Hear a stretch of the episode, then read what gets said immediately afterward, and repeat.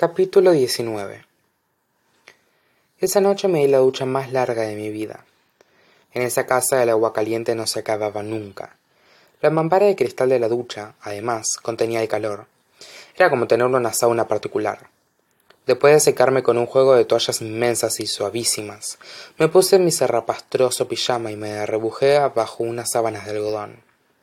Estaba casi convencida de ello. Egipcio. No sabía cuánto rato llevaba ahí tumbada cuando lo oí. Una voz. Tira del candelero. Me levanté al instante y me di la vuelta para ponerme de espaldas contra la pared.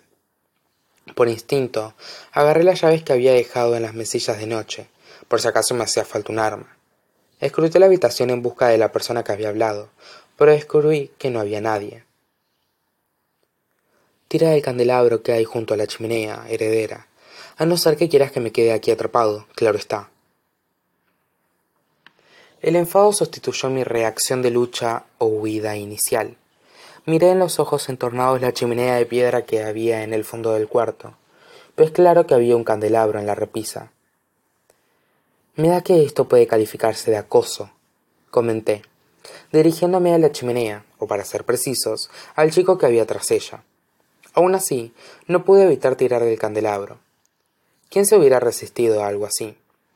Rodeé la base del candelabro con la mano y percibí cierta resistencia. Entonces me llegó otra indicación desde el otro lado de la chimenea. No tires hacia ti, inclínala hacia abajo. Seguí las instrucciones. El candelabro roto. Entonces oí un leve chasquido y el fondo de la chimenea se separó de la base apenas unos centímetros. Al cabo de un momento vi las puntas de unos dedos en la rendija y observé cómo me levantaba el fondo de la chimenea. Y lo hacía desaparecer tras la repisa.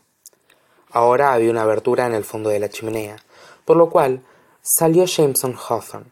Se irguió, se volvió hacia el candelabro para ponerlo en la posición original, y la entrada que acababa de usar quedó oculta de nuevo. Un pasadizo secreto, explicó, aunque no hacía ninguna falta. Hay un montón en la casa. ¿Y se supone que eso tendría que reconfortarme? Le pregunté. ¿O asustarme? Dímelo tú, chica misteriosa. ¿Te reconforta o te asusta? Dejó que me lo planteara un momento. ¿O es posible que te intrigue?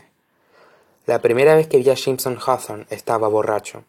Esta vez no olía alcohol en su aliento, pero sí me pregunté cuándo habría sido la última vez que había dormido. Su pelo se estaba comportando, pero había algo salvaje en el brillo de sus ojos. No me preguntas por las llaves. Jameson me dedicó una sonrisilla traviesa. Esperaba que me preguntaras por las llaves. La sostuve en alto. Esto ha sido cosa tuya. No era ninguna pregunta. Él tampoco se lo tomó como tal. Vendría a ser una tradición familiar. Yo no soy familia. El chico la dio la cabeza. ¿Eso crees? Pensé en Tobias Hawthorne, en la prueba de ADN que el marido de Sara ya había encargado. No lo sé. Sería una pena, comentó Jameson, que fuéramos parientes. Me dedicó otra sonrisa, perezosa y afilada. ¿No te lo parece? ¿Se puede saber qué me estaba pasando con los chicos Hawthorne? Para de pensar en su sonrisa, para de mirarle los labios, en serio, para, me ordené. Me parece que ya tienes bastante con la familia que tienes. Me crucé de brazos.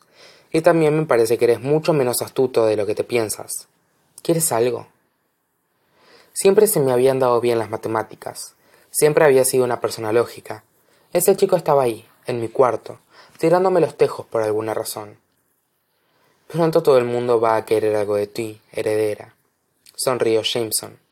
La pregunta es, ¿Cuántos de nosotros queremos algo que tú estés dispuesta a dar? Solo con oír su voz y su forma de pronunciar las frases, ya podía sentir una necesidad física de acercarme a él.